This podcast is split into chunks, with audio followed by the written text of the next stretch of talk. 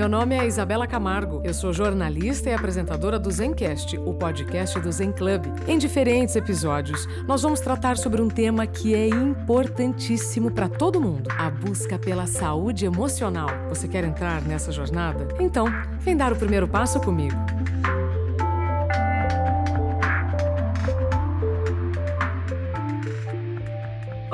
Muito bem-vinda, bem-vindo ao Zencast, podcast do Zen Club. A partir de agora, você vai conhecer assuntos que são muito importantes para você tomar melhores decisões e viver melhor. Nossa convidada de hoje é a Regina Ramos. Regina, bem-vinda. Muito obrigada, Isabela. Estou super feliz de poder participar com você deste episódio do Zencast. Gente, eu conheci a Regina e ela começou a me falar sobre salutogênese, antroposofia, e aí eu falei, nossa, precisamos levar esse conteúdo para o Zencast. A Regina é psicóloga, palestrante, docente na pós-graduação da Universidade Federal de São Paulo, consultora organizacional e pesquisadora em três temas que a gente quase nem gosta de abordar aqui, viu, Regina? Resiliência, estresse e agora a salutogênese. Então, nós vamos entender melhor do que se trata. Uhum. Vamos começar pela salutogênese? Sim. É, deixa eu só te explicar uma coisa rápida para o pessoal, porque que eu estou muito feliz de estar aqui. É, ah. Além de respeitar muito a Isabela e agradecer o convite, eu acho que nós temos três pontos que nos identificam, Isabela. Um, a gente estuda muito, né? Eu te encontrei num domingo num congresso, então se atualizando, trabalhos científicos e tudo mais. Segundo, nós passamos por situações de ficar doente por não lidar com estresse, no seu caso um burnout, Exato. no meu caso um câncer.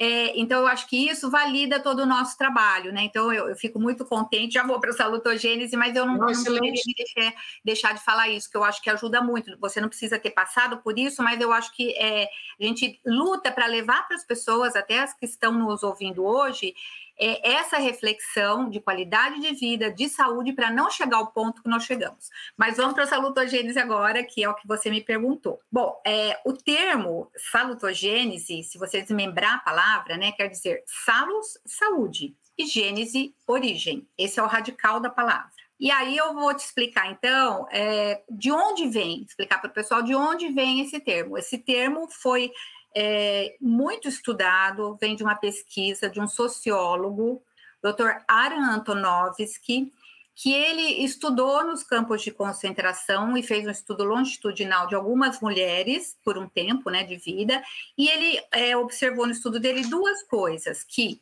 elas não adoeciam, então, isso é, alertou, né? É, ele falou: olha, se, se, as pessoas têm dentro delas uma fonte de proteção da saúde, eu vou focar os meus estudos nisso. E ele viu de imediato, Isabela, que assim, que essas mulheres tinham uma postura diante do estresse, porque a teoria dele é totalmente relacionada a como a gente lida com o estresse. E ele viu que as, essas mulheres não se colocavam na posição de vítima diante de uma adversidade, no caso, um campo de concentração, né? E, nós temos isso no dia a dia, então não se colocavam na posição de vítima e tinham um olhar positivo para a vida, mesmo estando passando por um momento de tanto sofrimento, tanta diversidade. Então, esse foi o primeiro, é, a primeira, a primeiro pilar do embasamento da teoria dele. Depois ele continua. Posso já continuar da segunda fase do estudo?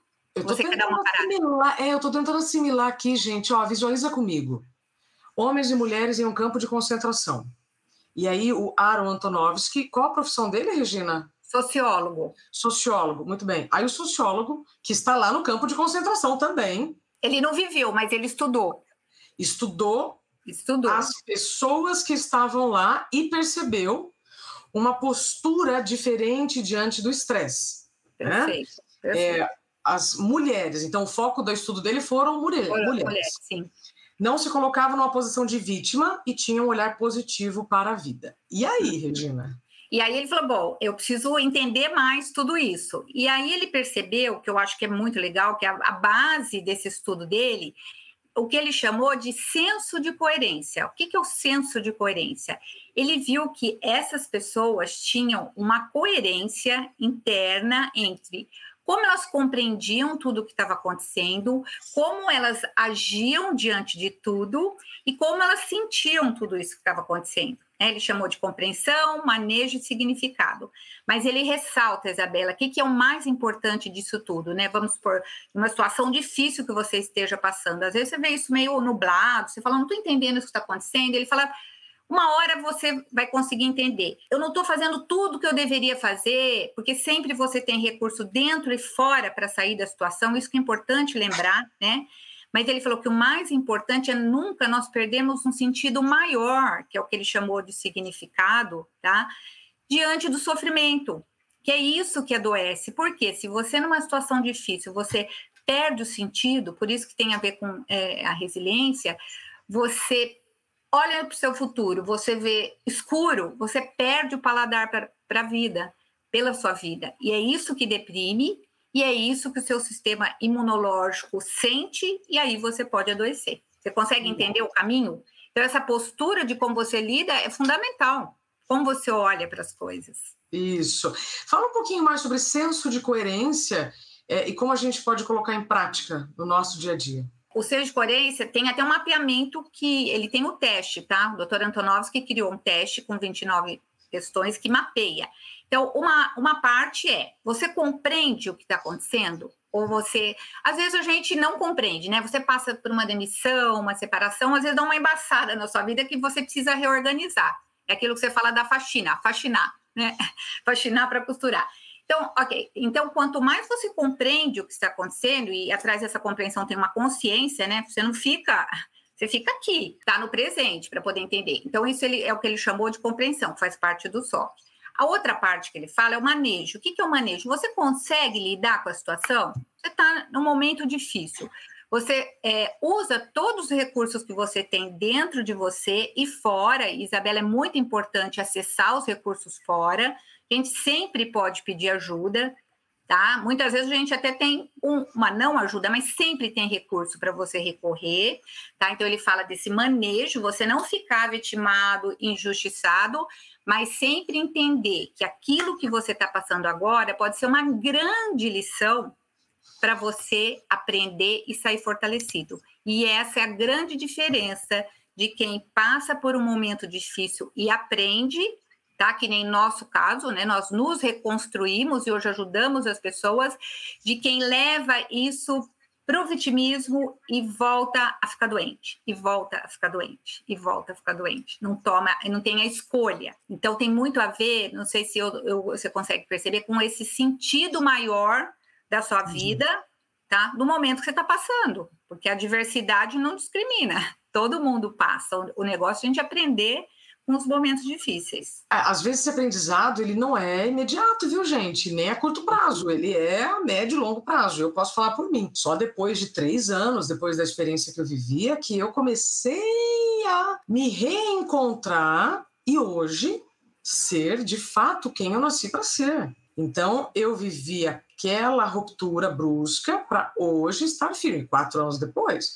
Tem gente que demora mais, tem gente que pode demorar menos mas essa postura de aprendiz, como eu gosto de chamar, ela é necessária para esse sentido maior, Regina. Agora, se a pessoa não tem sentido nenhum, de fato não tem, não, não tem caminho que venha de fora que vai mudar o status de alguém. A pessoa tem que querer, tem que ser de dentro para fora. Você falou uma coisa importante, Isabela. Você falou uma, uma coisa fundamental. Você falou assim: eu demorei um pouquinho, mas eu me reencontrei. É. Porque o que, que acontece muitas vezes? A gente se perde na vida ou só trabalha, como é o meu caso, né? só trabalhava, era executiva, e aí vem uma doença. Eu precisei de uma doença para falar, Regina, como várias pessoas, né? Como você também teve, de eu não ter tido autocuidado em relação a mim, né? E é, para falar, olha, você tem que parar antes, que é o que a gente faz no nosso trabalho, fazer tudo antes, preventivamente, para uma doença não chegar até você. Porque o próprio doutor Ara Antonovski, ele fala que nós caminhamos perto do polo saudável e do doente. Ninguém é, assim, do, como uma régua. Ninguém é só saudável e só doente, né? Patogênico e salutogênico. É esse senso de coerência, essa habilidade interna de você lidar com o estresse que te faz permanecer mais da, perto da sua saúde, diante do estresse, ou mais te levar mais para a doença. Então, e não cai do céu de uma hora para outra, que é outra coisa importante a gente falar. É, aliás, gente, outro dia eu me dei conta de uma coisa, Regina, vou compartilhar contigo. Desequilibrar, a gente desequilibra facinho sozinho, mas para voltar ao equilíbrio, você vai precisar de ajuda. Isso é um fato. vou repetir. Para se desequilibrar sozinho, para se reequilibrar, com ajuda. Ô, Regina, deixa eu, deixa eu fazer aqui uma. Deixa eu ver se eu entendi direito. A salutogênese é uma filosofia, é uma ciência? É uma ciência. Uma ciência. É, foram vários anos de estudo, vários anos. E o senso de coerência é a essência da salutogênese? Isso, é o construto-chave, exatamente, porque ele foi aprofundando, aprofundando, e é muito legal, porque tem a ver com o seu pensar, o seu sentir, o seu agir. PSC, que eu também dou o nome de PSC, Pensamento, Sentimento e Comportamento. Isso, né? Isso. Ô, Regina, aí ficou muito claro para mim. Primeiro é compreender a situação, sempre visando o sentido maior. Segundo, o manejo, como é que eu vou lidar com aquela situação, se eu vou precisar pedir ajuda, em que cadeirinha que eu vou sentar, de vítima ou aprendiz. E o terceiro Isso. ponto? É o significado, que é você encontrar ter um olhar ampliado né, para a sua vida é, e não ficar somente naquele momento tá, de que você, é, você perde a esperança. Isso tem a ver com esperança. Com a, né, a resiliência te leva para frente nesse sentido de você falar: olha, eu vou passar por isso. É, tanto que tem vários autores, Isabela, é, que, que escreve, escreveram, escrevem, né? É, tem várias bio, biografias e, e, livros de pessoas que passaram por essa experiência nos campos de concentração e encontraram sentido. O Dr. Viktor Frankl, Sim. o Boris Cyrulnik, que foi uma criança, vários é, médicos que trazem essa questão do sentido diante do sofrimento. Olha só. Já que você citou o Viktor Frankl, eu conheci é, o livro dele, Em Busca de Sentido, pelo Leonardo Abraão, que é o criador do Janeiro Branco, né, que está uhum. sempre aqui conosco no Zencast. E tem uma parte desse livro, gente, que eu recomendo muito, que se vocês puderem acessar, é, em que ele fala o seguinte, Regina: no campo de concentração, você não tem nada, nem os próprios pelos do corpo, que eles também tiram. E é quando ele provoca. Quem é você quando você não tem nem os pelos do seu corpo? Então, é, isso para mim é muito marcante. E às vezes, Regina, então vamos aterrissar aqui agora no nosso 2022/2023, né? A gente age como se nunca houvesse saída para um novo trabalho, um novo cargo, uma nova função, uma nova carreira. Isso é muito perigoso para a nossa saúde. Né? Crachá a gente pode ter vários, mas vida é uma só. Então, como é que eu consigo, então, a desenvolver o meu senso de coerência? Na prática, o que, que eu faço, Regina? Bom, só voltando no que você trouxe, é, ah. é, uma das coisas que o Dr. Viktor Frankl fala aí, até nesse livro, você tem o poder de escolha. Você está desnudo você não tem nada, mas você tem sim o poder de escolher. Isso é uma coisa muito importante, Isabela, porque escolher, as suas escolhas determinam o seu futuro, o seu destino, em relação à sua parte profissional, em relação à sua saúde, tá? É, então, assim, eu acho que muitas vezes, isso que eu já vou chegar no senso de coerência que você me perguntou, mas muitas vezes as pessoas têm medo, né? O medo também faz parte, ele não discrimina. Só que eu queria falar só uma coisa para as pessoas lembrarem, né? Que a palavra coragem quer dizer cor agir, agir com o coração, tá? É agir com o coração. E tem uma frase que fala: nada terá valor se a coragem nos faltar. Tá? Que é uma Repete, frase. por favor. Nada terá valor se a coragem nos faltar. Uma fase de uma meditação da antroposofia. Então, como eu desenvolvo o meu senso de coerência? Não só o seu senso de coerência, mas toda a resiliência e tudo, com autoconhecimento. É, você não pode, eu estudo muitas escalas, né? E o que, que elas olham? É, Isabela, quando você falou assim, olha, eu fui me olhar, né? Eu também, no meu caso, estava tava, em piloto automático e foi. E aí aconteceu isso, o que, que eu fui? Cada vez mais buscar o, autoconhecimento. Então, para desenvolver seu senso de coerência, você precisa se conhecer, tá? Se conhecer para quê? Para se autocontrolar, o autocuidado, todos os autos que a gente precisa Exato. ter, mas ter esse e, e, e, e, o mais legal disso tudo, que aí tem a ver até com essa linha que eu trabalho da antroposofia, o meu trabalho faz muito isso, é você olhar para a sua própria biografia e entender que todas as pistas estão aí.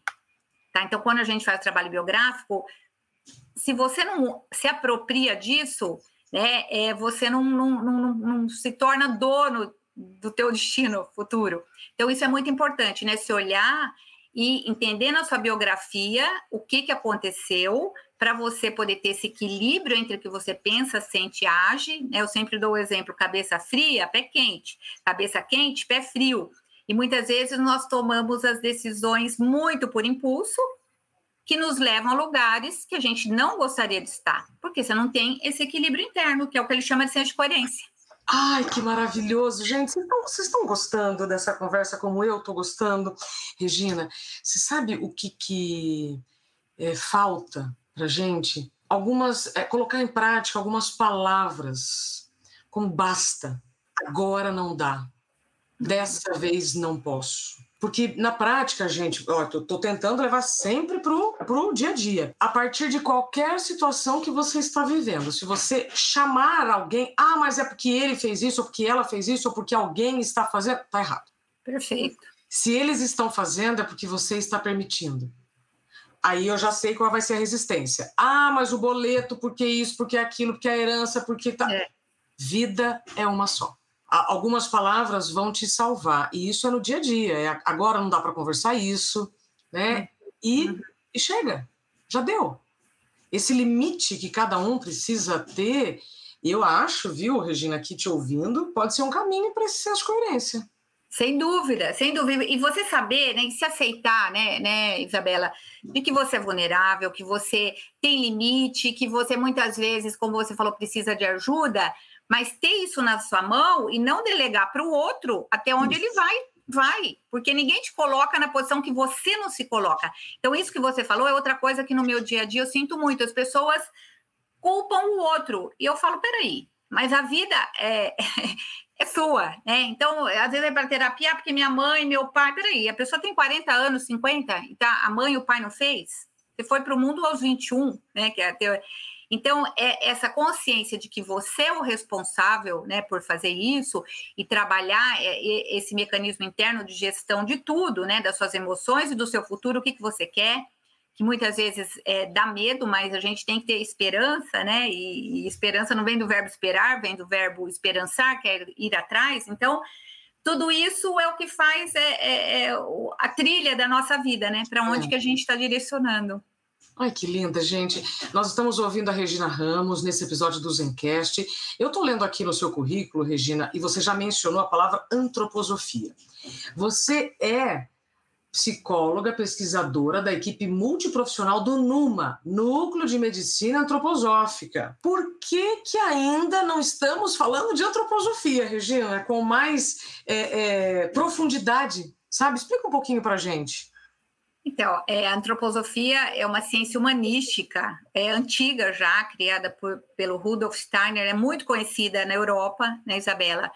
É, e que tem aqui no Brasil várias vertentes. Não sei se as pessoas conhecem muito, por exemplo, a escola Waldorf, que vem da base da antroposofia, né? Que, que é, uma, é uma visão ampliada para o ser humano. A gente é, é, sabe que eu não sou só o aspecto físico, eu tenho a minha parte espiritual, não no sentido de tu falando de religião, mas a gente tem a parte espiritual, né? E a antroposofia olha isso, até numa consulta médica, olha toda a história de vida e tal. Então, no Brasil, a antroposofia entrou é, em várias, tem com várias vertentes, né? Então, na pedagogia Waldorf, a medicina antroposófica, que, é, que eu trabalho, os médicos, tem a, a farmácia Veleda, por exemplo, que tem essa base, tem a agricultura biodinâmica, biodinâmica tem trabalhos em empresas que fazem todo esse olhar ampliado, mas resumindo, nós temos um olhar ampliado para o ser humano e quando se trata a doença, né, na, na antroposofia, o médico ele quer saber a biografia, a tua história de vida, que momento que você está,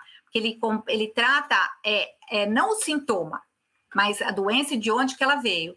Né? Então, é um trabalho muito é, acolhedor, eu acho. Né? Ele não descarta a alopatia, mas ele amplia nesse sentido de entender tudo isso que a gente falou até agora.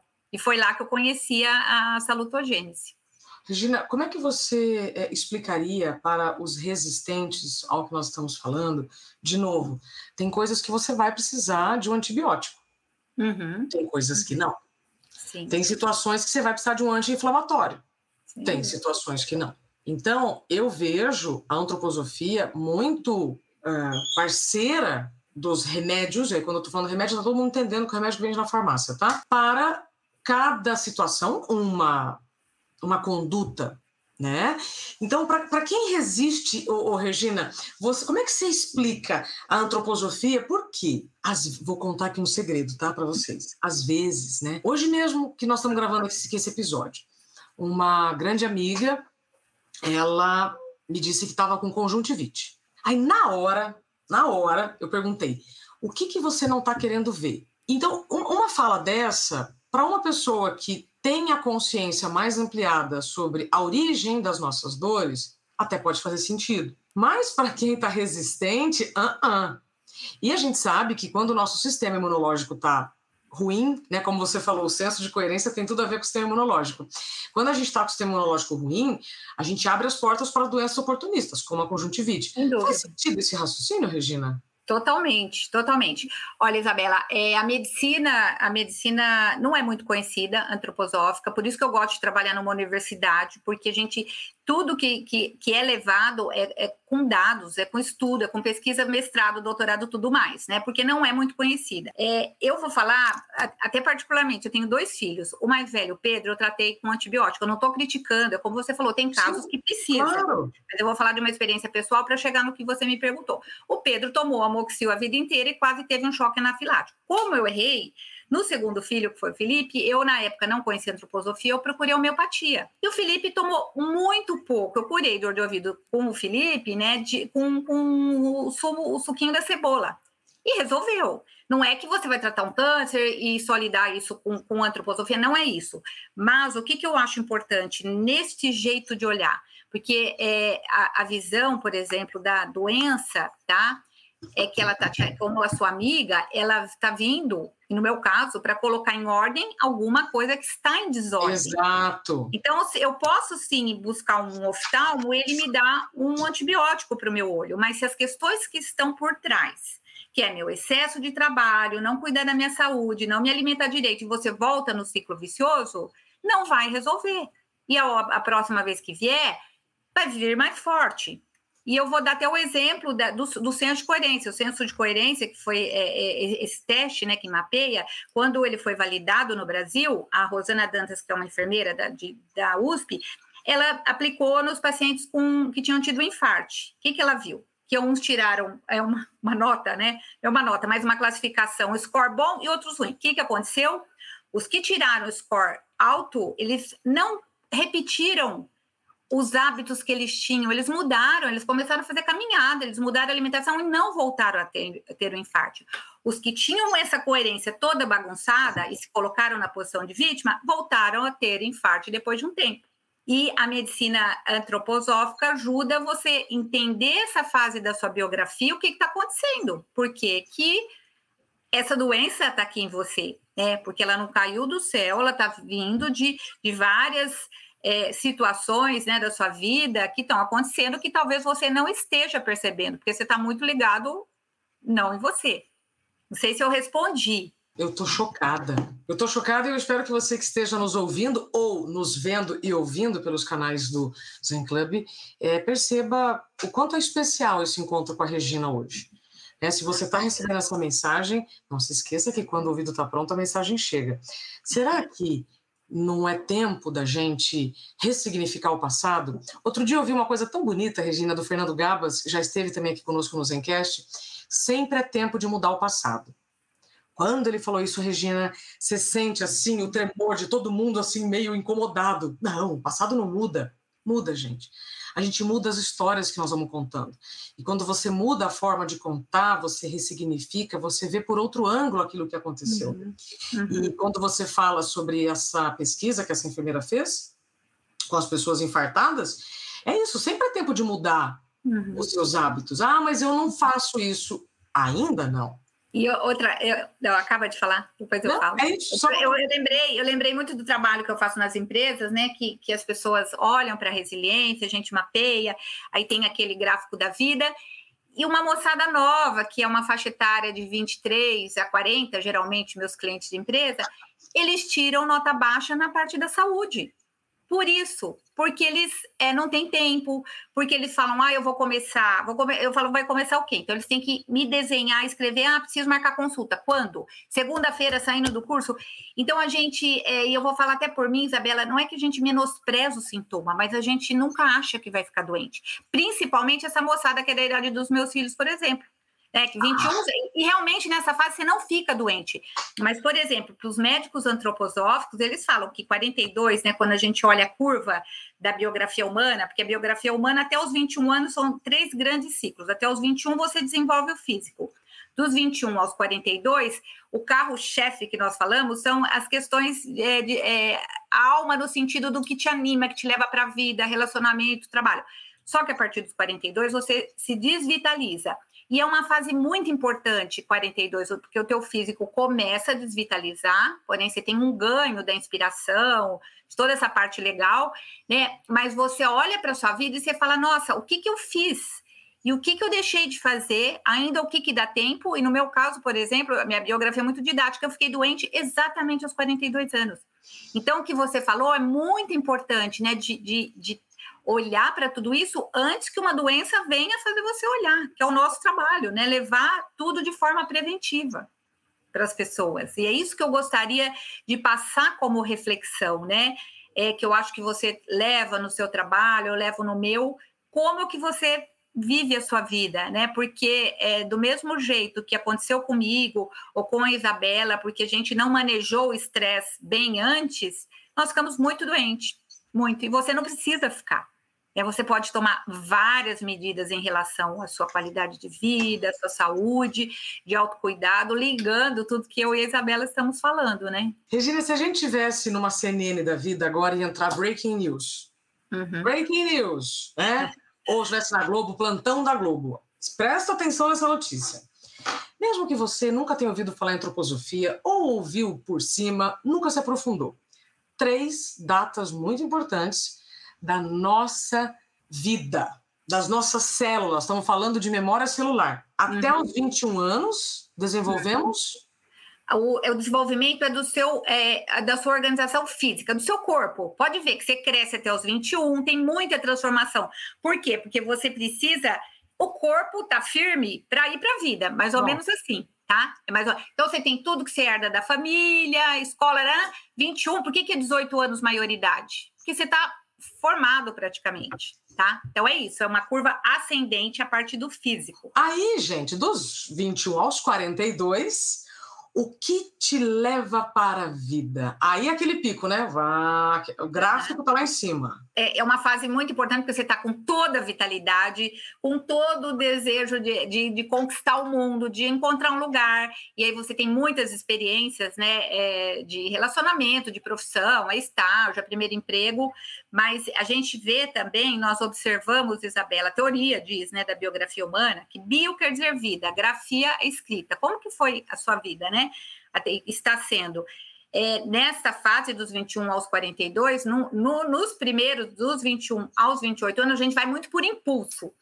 Nós somos mais imaturos. Dos 28 aos 35, a gente já tem uma maturidade. Você não vai só para balada porque você tem o carnê, como a Isabela disse, né? Você, você come...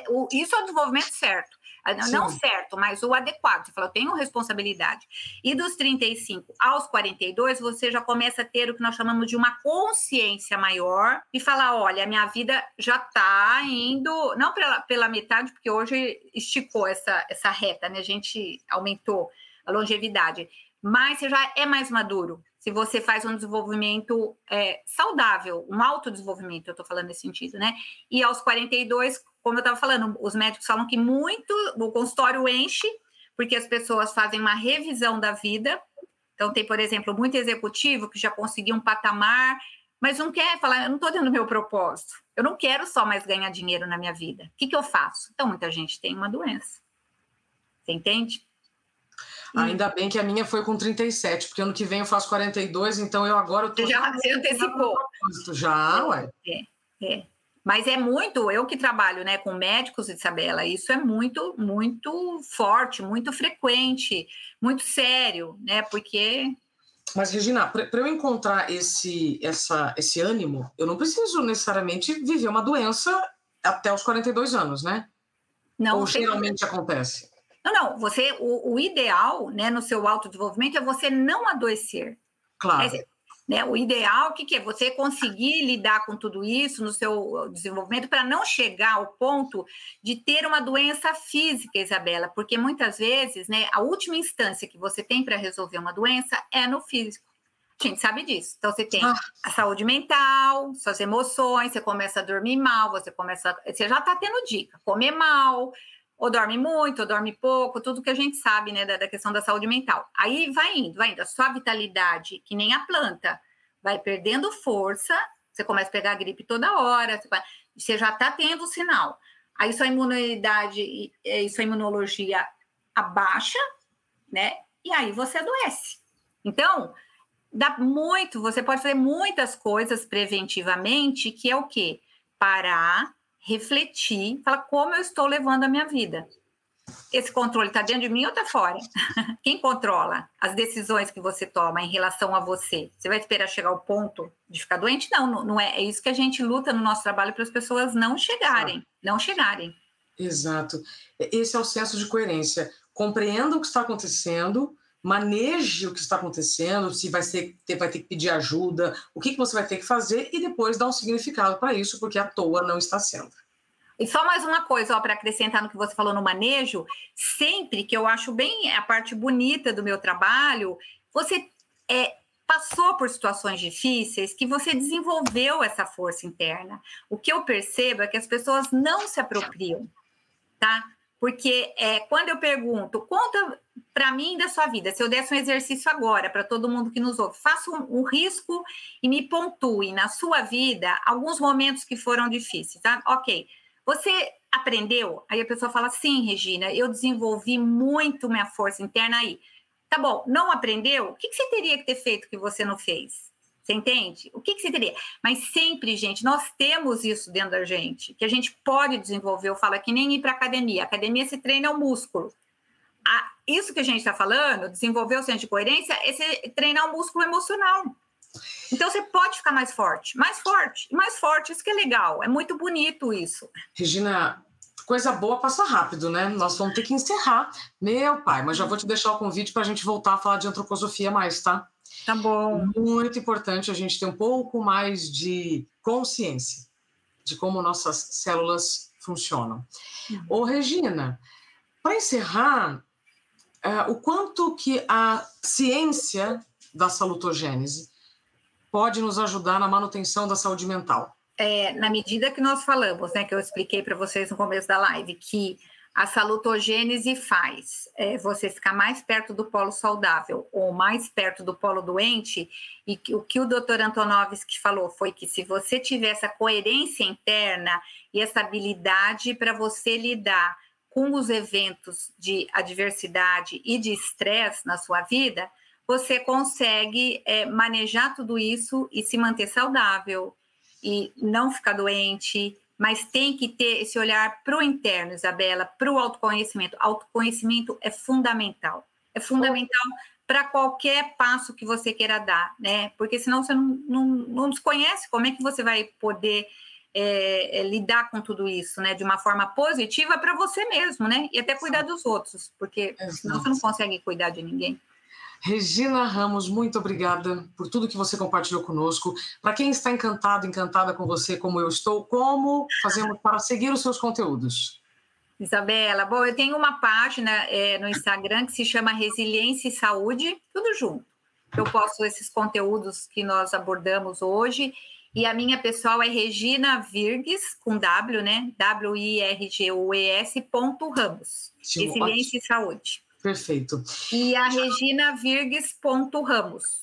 Ah, ó, eu já acabei de ver aqui, ó, Resiliência e Saúde já vai dar o caminho depois para Regina Virgues. Ah, tá. tá bom. Regina, obrigada mais uma vez. Até breve.